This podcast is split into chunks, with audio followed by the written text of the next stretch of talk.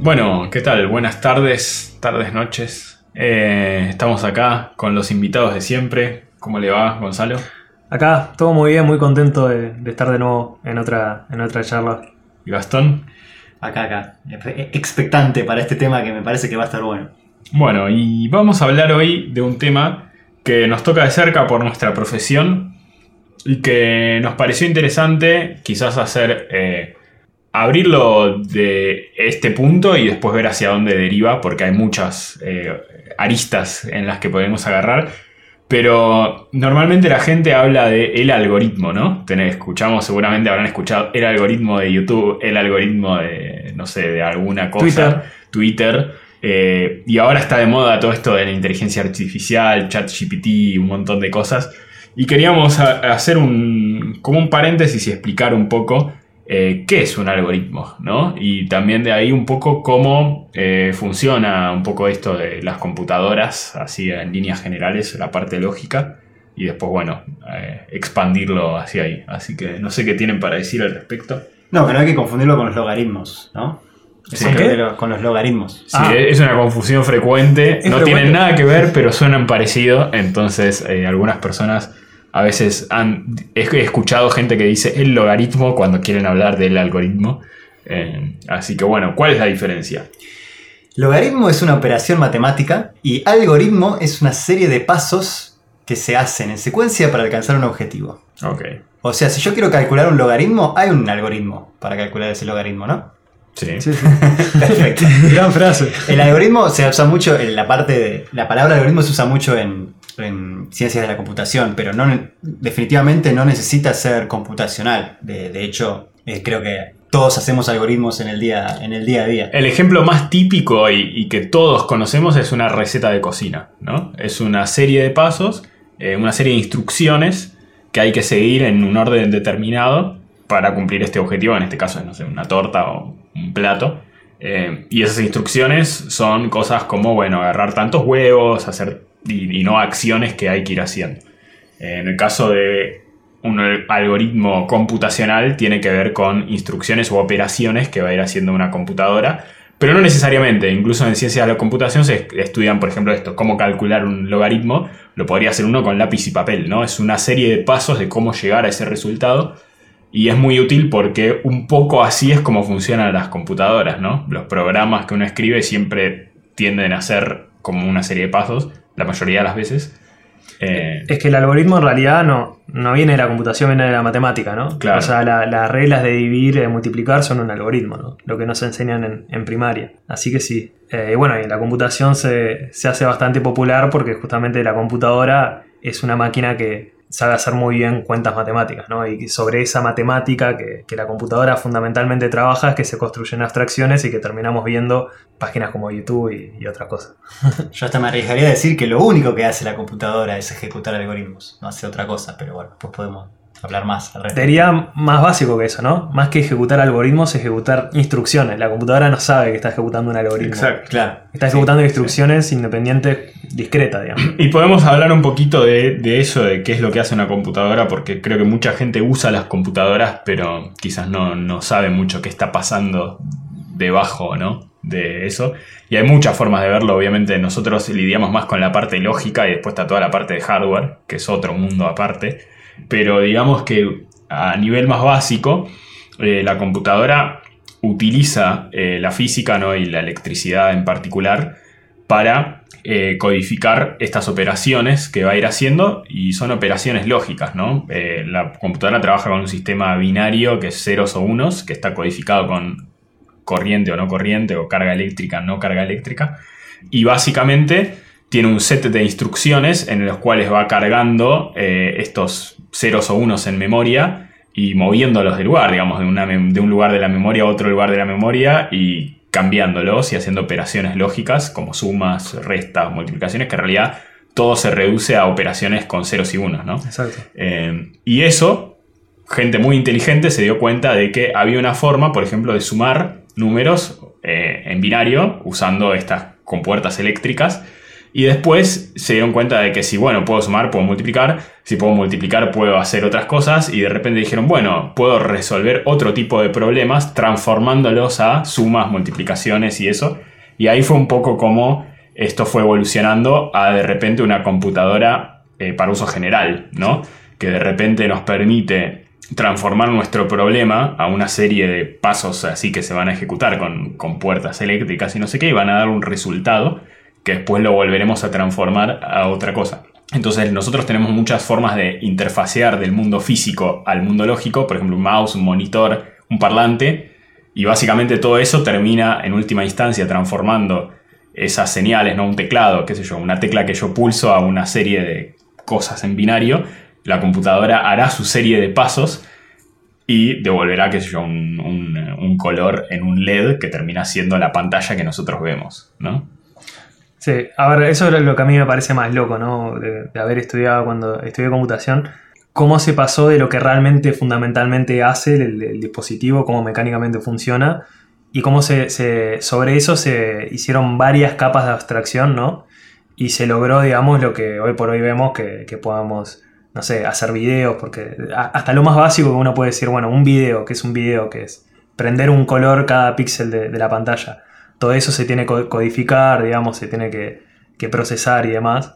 Y, nada, eso es lo que me parece a mí personalmente más, más interesante, digamos. Sí, y que ahí para mí está la genialidad, ¿no? Que es que uno no necesariamente tiene que saber cómo funciona, sino esas capas de abstracciones, qué sé yo, la gente que edita video en la computadora no sabe cómo funciona. Nosotros que programamos quizás no sabemos cómo funciona la parte eléctrica y después habrá otra persona que hace y, y todo se va construyendo abstracción sobre abstracción y por ejemplo, nosotros básicamente escribimos programas para decirle qué hacer a la computadora, pero no escribimos en, binario, en unos, y ceros, sino que tenemos un, lenguaje que nos abstrae todas esas operaciones a un lenguaje más parecido al inglés, o no un lenguaje que se llama más de alto nivel, donde le decimos instrucciones, eh, volviendo un poco a los algoritmos, de a la computadora qué quiere hacer, ¿no? Definir una variable, no sé, edad de la persona, sumarle un número y ver si cumple o no con el mínimo de edad necesario o algo así.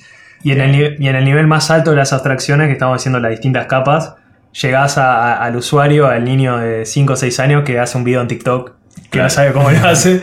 Bueno, ahí tuvo que pasar mucha cosa, ¿no? También da para. Deja entrever lo, lo preciso, no solo lo preciso, sino también lo resiliente, que son todas estas capas de abstracción. Porque, por lo menos en informática, todas tienen que funcionar con siempre tienen que funcionar igual, porque un error en cualquiera de esas capas de abstracción rompe toda la cadena. Entonces hay también algoritmos en lugar eh, para, corregir los errores, los defectos y todo eso, y hace que las mismas instrucciones se ejecuten siempre de la misma manera y den siempre el mismo resultado, por lo menos en informática, que es la idea. Sí, como, como escuché decir una vez a alguien que sabe mucho de computación, todo está atado con alambre. y sigue funcionando. Y sigue funcionando. Y sigue funcionando. Em, pero bueno, esto sería como el algoritmo desde el punto de vista bien, bien pegado al hardware. O sea, la computadora más fácil que quizás podemos pensar es una calculadora. Eh, apretar los botones desencadena una serie de instrucciones en el chip de la calculadora que va a mover las cargas eléctricas y después me va a mostrar en el display el resultado de, la operación. Eh, y eso es completamente, bueno, no voy a decir simple, pero es como la computadora más simple que se me puede correr en este momento. Eh, y de ahí a medida que uno va agregando capas de, interacción con el usuario, pantallas, mouse, teclados, lo que sea, quizás se hace más, más difícil conceptualizar que todo sigue siendo procesado eh, como un algoritmo, como una mm. serie de instrucciones secuenciales que dan un resultado único. de hecho, esto que creo que lo hemos nombrado ya varias veces, Turing cuantificó o clasificó una máquina de Turing, es básicamente una máquina que puede procesar algoritmos, que él en este caso la, la definió como una cinta de números que pueden ser 0 y 1 y las operaciones de las máquinas es, dependiendo de lo que tenga el cabezal en ese momento, es moverse a la izquierda o a la derecha o cambiar el, símbolo, el símbolo del cabezal y después mantener un estado interno que básicamente dice, ah, bueno, si vi tres unos seguidos me muevo a la derecha de vuelta. Si vi un, dos unos y un 0, cambio el valor que estoy mirando del 0 a 1. Y así y así, y Turing logró demostrar que con esta máquina así tan simple se podría representar cualquier computadora que estamos usando hoy, cualquier computadora tradicional por lo menos, eh, desde el iPhone eh, hasta... Sería inusable, ¿no? Por un tema de, por un tema de, todo lo que tardaría en, ejecutarse, pero... Sí, y no solo eso, sino de la complejidad, porque creo que la otra genialidad de esto de las capas de abstracción es que, eh, como sería en, castellano, there, es como reto a ah. alguien a que programe, no sé, Photoshop usando una máquina de Turing, ¿no? Es como una tarea muy difícil que justamente todas las máquinas, las capas de abstracción hacen que uno ya no tenga que pensar con ceros y unos, sino que piense, qué sé yo, en, variables y después en otro nivel piensas en operaciones sobre imágenes, por ejemplo, y así, y vas construyendo una aplicación mucho más complicada que si tuvieras que realmente hacer todo con los ceros y unos sería un dolor de cabeza y muy propenso a errores, porque el ser humano no tiene esa capacidad de almacenar información tan grande en tu cabeza para pensar qué pasaría si, no sé qué, es como que tenés que razonar con conceptos que sean más cercanos al problema que estás tratando de resolver. Sí, es como si quisieras construir un edificio, si en vez de poder utilizar ladrillos, vigas, cosas que ya vienen hechas, tenés que arrancar, no sé, desde los átomos. Tenés que arrancar átomo por átomo a hacer el, edificio. Le va a cerrar, ¿viste? Pero sí, claro, eso, eso se da bastante, no solo obviamente en la computación, sino en otros ámbitos de cómo se van construyendo cosas sobre otras cosas que ya existen y ahí es cuando se, producen los avances.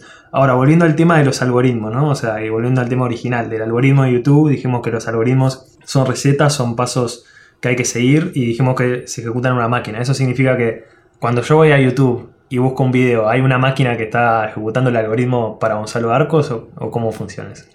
Bueno, hay, hay, una. Bueno, ya definimos lo que es un algoritmo. Ahora, hay algoritmos para todo. En realidad, cuando uno habla de el algoritmo, este el algoritmo con E mayúscula, ¿no? Eh, estamos hablando en particular, cuando la gente habla de eso, es por ejemplo el algoritmo que hace la recomendación de los videos para YouTube. Pero en realidad ya dijimos que un poco la computadora, qué sé yo, cuando yo voy a YouTube están pasando muchísimas cosas desde el hecho de procesar la parte gráfica de la pantalla, ¿no? De que haya un botón, de que haya una barra de búsqueda, de que cuando yo escribo teclas todo eso se traduzca a una imagen, que es la que yo veo en la pantalla, a después conexiones a través de la red que van a buscar el video que yo quiero ver, cómo ese video se codifica de ceros y unos a imágenes. Todo eso son algoritmos. Pero creo que el que está hablando la gente cuando dice este el algoritmo de YouTube es un poco la parte de la recomendación, ¿no? Eh, y ahí es muy interesante, porque creo que nos abre un poco la puerta a hablar de Machine Learning. Como venimos definiendo nosotros estos algoritmos, básicamente es un programador, una persona, un equipo, lo que sea, básicamente escribe esta receta de cocina de, por ejemplo, si la persona tipea una A, voy a guardar este número en una variable y voy a mostrar los píxeles que haya que mostrar para formar la A en, la, en el monitor. Y después eso lo voy a codificar con un código y se lo voy a mandar al servidor con una serie también de ceros y unos a través de un cable y va a llegar como lo que él va a interpretar como una A. Entonces ahí hay toda una parte que es parecida a la receta de cocina, serie de pasos. Ahora lo interesante es que hay algoritmos que tienen que ver con esto de Machine Learning que vienen más por el lado de las redes neuronales, que originalmente eh, venía por estudiar cómo el cerebro humano funciona y después, bueno, fue derivando en algo que nada que ver, pero que originalmente no viene a pensar en una serie de pasos, sino a pensar en construir un sistema que yo lo puedo entrenar con mucha información y tratar de que, entre muchas comillas, aprenda eh, a hacer cosas con esa información. Y ahí es donde eh, empezamos a llegar a cosas que quizás esos algoritmos ya no, son iguales a estas recetas de cocina, ¿no? que es una serie de pasos de hace esto, hace esto, sino que es ¿Por qué digo que se originó como el cerebro? Porque el cerebro humano básicamente hay unas, muchas neuronas y básicamente las neuronas eh, tienen, eh, digamos, inputs y outputs y lo que hacen es decidir si se prenden o no en base a lo que ven en el input y en el output. Entonces ese algoritmo es muy sencillo, pero lo que está haciendo la neurona es difícil de ver a través de los pasos que está siguiendo, ¿no? Se prende o se apaga y es como, bueno, ¿y esto cómo lo veo? en relación a me está recomendando un video de gatos o un video de, no sé, motos. Claro. Eh, sí, y. No, a ver. Sí, o sea, uno puede ver el algoritmo. ¿Cuál es el algoritmo de una neurona en el cerebro? Es dependiendo de cuánta, cuánta energía de activación me llega, ponerle que si me llega suficiente voltaje, entonces emite un voltaje. Ese es el único algoritmo de la neurona del cerebro. Y con ese solo algoritmo, la gente dijo, bueno, pero esto alcanza entonces para hacer una conciencia, para hacer una cosa que, que interpreta que lee, su entorno y, opera. Entonces dije, ¿por qué no podemos hacer lo mismo con una computadora? Entonces ahí es como que se cambia la forma de interpretar un algoritmo, de decir, bueno, en vez de explicar la cantidad de serie de pasos, voy a intentar acomodar unas cuantas neuronas que tienen un algoritmo muy sencillo de forma de que hagan lo que yo estoy intentando que hagan. Para dar un ejemplo, porque quizás esto es muy abstracto, es si yo tuviera que escribir un algoritmo que decide si hay un perro o no en una imagen, si lo hiciera de la forma tradicional, tendría que hacer una especie de detección de rayas y detección de forma de perro. Imaginemos que, qué sé yo, las dos orejitas son triangulitos y después la cara es un círculo. Tendría que más o menos empezar a hacer operaciones con los píxeles de la imagen y decidir, no sé, si hay un círculo, si hay dos triangulitos y en base a eso decido si hay un perro, por ejemplo.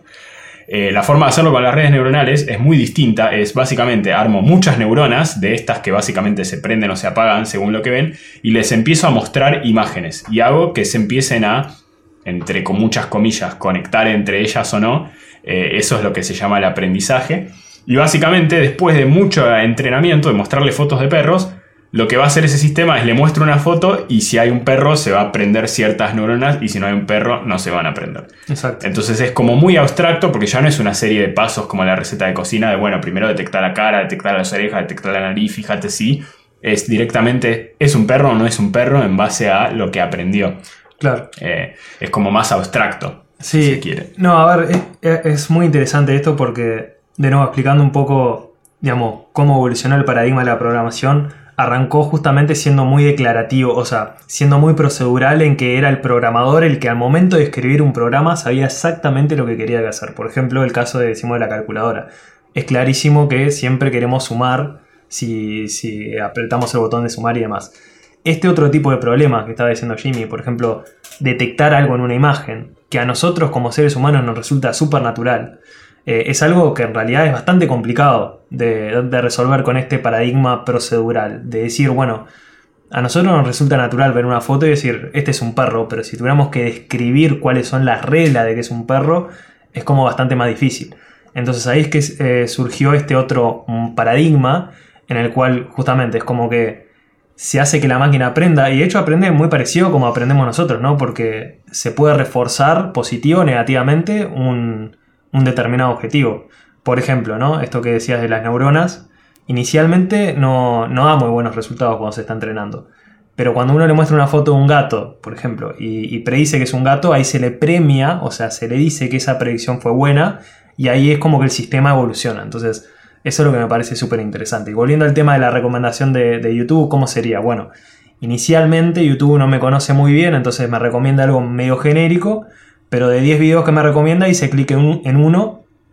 Ese que hice clic se usa para reforzar justamente la visión que tiene el algoritmo sobre mí y que me muestre cosas similares en el futuro.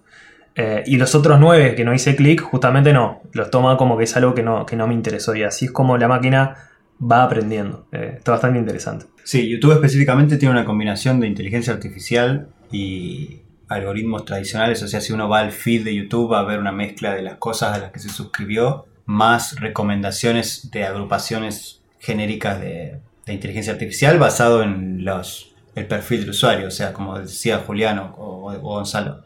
Hay una red neuronal que dice, bueno, tengo una persona de 30 años con, eh, no sé, hombre eh, vive en Reino Unido y habla estos idiomas y tal cosa. Eso se enchufa en una red neuronal y la red neuronal va a decir, este es el video que más afinidad tiene esta persona. Eh, y ese video va a estar incluido en el feed junto con los otros videos de las suscripciones. Y, sí, eh, como dijo Gonzalo, es muy interesante porque eso va a ir evolucionando. A medida que yo clique, va a decir, bueno, esta persona, además de todo esto que ya sabemos, le interesa, no sé, la economía, le interesa el Bitcoin, le interesa el software eh, ahí va a ir. Y después no solo hace eso, sino que dice, bueno, yo me di cuenta que a través de este entrenamiento, que a la mayoría de las personas que les gustan estas tres cosas, también les gusta una cuarta cosa, que es, no sé, la cocina. Entonces ahí quizás me empieza a sugerir videos de cocina sin que yo le haya demostrado que me interesaba, ¿no? Eh, está muy interesante. Sí, cuando decimos, cuando decimos, entrenar, por ahí suena muy. Uh, ya estamos. ¿Qué, qué, qué está pasando en entrenar? O sea. Va a cobrar vida. Eh, o sea, no, quiero, no quiero tildarlo de, simple, pero para ir al ejemplo de Julián, una, una red neuronal que te dice cero si es un perro, uno si es un gato. Hay un algoritmo, valga la redundancia. A medida que voy entrenando le voy a mostrar a la red neuronal una foto de un perro. y si me puso el resultado incorrecto hay un, un procedimiento que se llama backpropagation, que básicamente dice, bueno, voy a intentar mover todos los pesos de las neuronas, o sea, la fuerza de conexión entre cada una, para forzar que esa red neuronal me dé el resultado que quería. En este caso, como es un perro, un 0. Si me había dado un 1, se lo cambio. Y después le muestro una foto nueva y vuelvo a hacer lo mismo. Me dio el resultado que quería, bien, no hago nada. En este backward propagation, si me dio el resultado que no quería, de vuelta vuelvo a mirar para atrás en las conexiones de la red neuronal y voy cambiando los pesos. Eso sería lo que sería entrenar. La diferencia es que, ¿dónde está la lógica? ¿Dónde quedó? O sea, si yo veo la plantilla de cómo identificar un perro, alguien se codificó todo de cómo identificar un perro, puedo, puedo, puedo ver, o sea, los pasos, la receta, el, el proceso. El proceso, el plano de cómo, cómo se hace para identificar eso. Claro, el ejemplo sería esto que decía antes, ¿no? Primero detectar las orejas, buscando, no sé, triángulos en la imagen, después detectar el círculo y fíjate y más o menos, qué sé yo, si cumple esta proporción o lo que sea, decidir si es un perro o no. Y en la red neuronal no tengo eso, no tengo nada para mirar. Eh, la, la información queda codificada en la fuerza de conexión entre las neuronas ahí está la, información agregada, eh, de decir, acá con estos pesos se identifican los perros de los gatos. Y el ejemplo eh, opuesto, agarrándolo por la negativa, es muy difícil saber, dada una red neuronal así, mirándola, ¿y esto qué hace? Es como que a mí me dieran 20 neuronas y los pesos de conexión entre todas las neuronas, y yo digo, ¿qué sé yo qué hace esto? En cambio, me das un programa y dice, no sé, detecta triángulo acá, detecta triángulo acá, detecta un círculo, fíjate si más o menos la proporción da esto, y yo ahí, está bien, quizás no sé qué es un perro exactamente, pero digo, bueno, está haciendo algo con una imagen, ¿me entendés? Con, la, con la red neuronal es como imposible saber qué está haciendo, es mucho más abstracto. Pero a ver, la, magia de, la red neuronal justamente es que si volvemos a comparar con la programación clásica, con eso de buscar triángulo, buscar círculo, ese tipo de programas solo pueden ser tan inteligentes como la persona que los hace, ¿no? O sea, para que un programa diga buscame un círculo, buscame un triángulo, es alguien lo programó, alguien pensó en las cosas, ¿no? La magia de la red neuronal es que muchas veces, eh, eh, cuando proporciona más valor, el que la crea no sabe, digamos, cuál es el, patrón que determina eh, el éxito de la red neuronal. Por ejemplo, se usa mucho también para estudiar tumores, ¿no? O sea, los hospitales tienen años y años de registro de, radiografías en los cuales algunos son tumores y algunos no, pero si vos le preguntás a un médico no, no te sabe determinar qué es lo que hace que un tumor, que una radiografía sea un tumor o no. Pero entonces eso se, he visto estudios que lo metieron a la red neuronal, le dijeron, bueno, se sabe que esta radiografía que se sacaron hace 10 años evolucionaron en tumores 5 años después y estas otras no. Y la red neuronal es capaz de, con una probabilidad muy alta, predecir si una radiografía nueva puede eh, evolucionar en un tumor o no. Lo mágico de eso es que nadie programó eso, digamos, nadie sabe cuáles son las cosas que ve la máquina en esa radiografía para llegar a esa conclusión. Pero igual es, útil para eso. Y volviendo al caso de, lo de YouTube, también se da lo mismo. Muchas veces YouTube te conoce más a vos de lo que vos te conoces a vos mismo. Claro, como en este ejemplo de la cocina, qué sé yo, ponele que sea real, ¿no? Que a toda la gente que le gusta la economía, el Bitcoin y la programación le termine gustando la cocina, ¿no? Y es como, a mí si me lo preguntás digo no, pero quizás la, máquina se dio cuenta de esta distribución y te termina recomendando ese video y resultó que era verdad, que te iba a interesar, ¿no? Y andas a ver que, que, claro, que quizás es algo que no sabes, tampoco estás explicando por qué se da, simplemente es como que estás observando esa correlación y bueno, y la máquina es muy. Ese tipo de algoritmos es muy bueno para detectar este, estas correlaciones entre cosas. Exacto. E-, es el clásico caso de no sabía que lo precisaba hasta que, hasta que me di cuenta que existía. TikTok eh, me han dicho que tiene un algoritmo de predicción muy bueno, mejor que el de YouTube, inclusive. Sí, mejor que Instagram. A mí me han dicho, pero no soy muy usuario de TikTok. Eh, Jimmy, capaz que nos puede contar. Yo lo he usado, sí, la verdad es que me parece que está bueno y sí, la recomendación por lo general es, bastante, está bastante buena. Es, es distinto igual en el sentido de que también es no, son, son, redes sociales diferentes, ¿no? Como que TikTok es mucho más instantáneo, mucho más rápido, cosas mucho más cortitas y YouTube quizás, qué sé yo, son videos más largos. Pero bueno, también la otra cosa que me parecía interesante, esto que decías de que a veces la, red neuronal sabe más que la persona que la hizo. En realidad, eh, ¿qué es lo que hace la persona cuando está entrenando a la red neuronal? El énfasis está mucho eh, más en la calidad de los datos que estás usando para entrenarlo y en cómo lo entrenás, que en qué está haciendo la red neuronal. versus el otro paradigma de programación que es mucho más en, bueno, en, en asegurarte de que cada paso esté funcionando correctamente y que la suma de todos esos pasos de lo que vos querés. Acá es mucho de, bueno, cómo conseguimos un dataset de, no sé, un millón de imágenes de perros donde esté claro si hay un perro o si no hay un perro en la imagen y en cómo esto lo modelamos como inputs a la red neuronal, ¿no? Que tiene que ser, qué sé yo, 10 neuronas de entrada que, bueno, ¿qué le mando a las neuronas? Puedo mandar una foto, ¿no? Tengo que mandarle ceros o unos, bueno.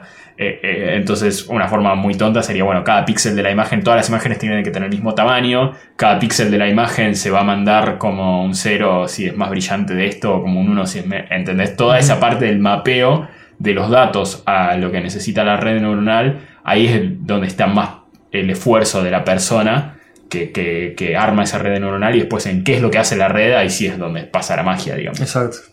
Y después se puede combinar esto todavía para darle otro nivel más de complejidad con lo que es eh, algoritmos evolutivos, ¿no? O sea, ¿ubican? Sí, que serían Sí. ambos. ¿Qué sería? Sí. Básicamente hablamos de cómo la red neuronal evoluciona en base a los inputs o los entrenamientos que le, que- que le podemos hacer. Hay otra manera de evolucionar la, red neuronal que también emulando o inspirándose la biología, que es haciendo mutaciones. ¿no? Uno tiene la red eh, neuronal con determinada configuración y uno aplica una mutación arbitraria, eh, aplica muchas mutaciones generando nuevas redes neuronales, nuevas, se podría decir, descendientes, y después se evalúa cada una de las descendientes en base, de nuevo, a lo que se llama un fitness function, o sea, una función de, de fitness, no sabría traducirlo De adaptabilidad. o- de adaptabilidad y de todas esas descendientes que de nuevo se generaron arbitrariamente, aleatoriamente, uno solo se queda con eh, las, que, las que tienen mejor rendimiento en base al, al criterio que se evaluó, lo cual simula lo que es eh, la selección natural, ¿no? Eh, Básicamente las mutaciones se dan eh, al azar y los que sobreviven son los más adaptables al, al entorno. Entonces eso me parece muy interesante también. Tenemos que hacer el capítulo de evolución. De evolución, sí, y cómo, cómo se puede simular la, la evolución. Sí, así que bueno, hemos hablado mucho de, de redes neuronales, de algoritmos. Algo que quizás que no dijimos, bueno, las redes neuronales, eh, como codifican la, la información eh, en, en estos pesos de conexión, cuanto más neuronas ah, tenga la red neuronal, eh, más sofisticada va a ser la, la cantidad de, outputs o, más sofisticada en la, identificación. Cu- Cuando me preguntan sobre todo gente que está interesada en, en in- inteligencia artificial, me dicen, bueno, pero ¿qué red, qué red neuronal el- elijo? ¿Cuántas neuronas le pongo? ¿Cuántas capas? O sea, las redes neuronales pueden tener una, dos, tres o mil capas en el medio antes de la última capa, que es la capa que te dice eh, eh, el output de lo que vos necesitas saber. Y, y la realidad es que la, la respuesta que tengo es que es de momento bastante, bastante... Eh, Prueba y aburrido. error, digamos. Método de los dedos oscilantes. diría Atado con alambre. O sea, eh, si bien Gonzalo dijo, podés hacer algoritmos eh, que te muten la red neuronal y de- con, de- con eso te quedas con la red neuronal más, más capable, más capable, uh, más eh, Capaz. capaz para hacer la, la- la actividad que querés hacer. Pero de momento la, esta área está como medio de decir, bueno, y probamos con tres capas intermedias, probamos con cinco, probamos con más neuronas en el, en el input y menos en el output. Eh, Sí, también, a ver, nosotros dimos una introducción muy general, pero obviamente hay varios tipos de redes neuronales, varias formas de implementarlas y diversos algoritmos de cómo se implementa la red neuronal que también sirven para diferentes propósitos, ¿no? Una cosa es lo que es la clasificación, por ejemplo, decir, bueno, dada esta imagen, ¿qué es, no? Perro, no perro, o perro, gato, o otra cosa, ¿no? Y esto, otra cosa son más como las recomendaciones, ¿no? Estos algoritmos. Después tenemos toda la parte de procesamiento de lenguaje, ¿no? Más como el chat GPT o lo que sea que hacer una que sesión. básicamente eh, más de- definido a no palabras y, y- y cosas más semánticas. eh, y bueno, es, es un mundo, ¿no? Acá fue apenas la. Juegos también. Le, le vamos a dejar a los oyentes un link muy interesante de un video en YouTube de una red neuronal que aprendió a jugar al Mario mejor que, que cualquiera. Y de nuevo, no lo aprendió porque nadie le dijo cómo tenía que jugar, simplemente le dieron el control a la, a la inteligencia artificial y jugando horas, horas, años, eh, se lo se convirtió en el mejor jugador. Así que vean el link en la descripción. O sea, lo que sí le dijeron es que tiene que maximizar el score o tiene que max- maximizar la, Le la dijeron- ida a la derecha, alguna, alguna directiva y solo eso. Exacto. Bueno, esto fue la charla y nos quedamos como siempre con ganas de Sí. más. Pero Podría decir más cosas, pero bueno, eh, queda para otra. Sí, así que los dejamos con la cortina musical y hasta la próxima.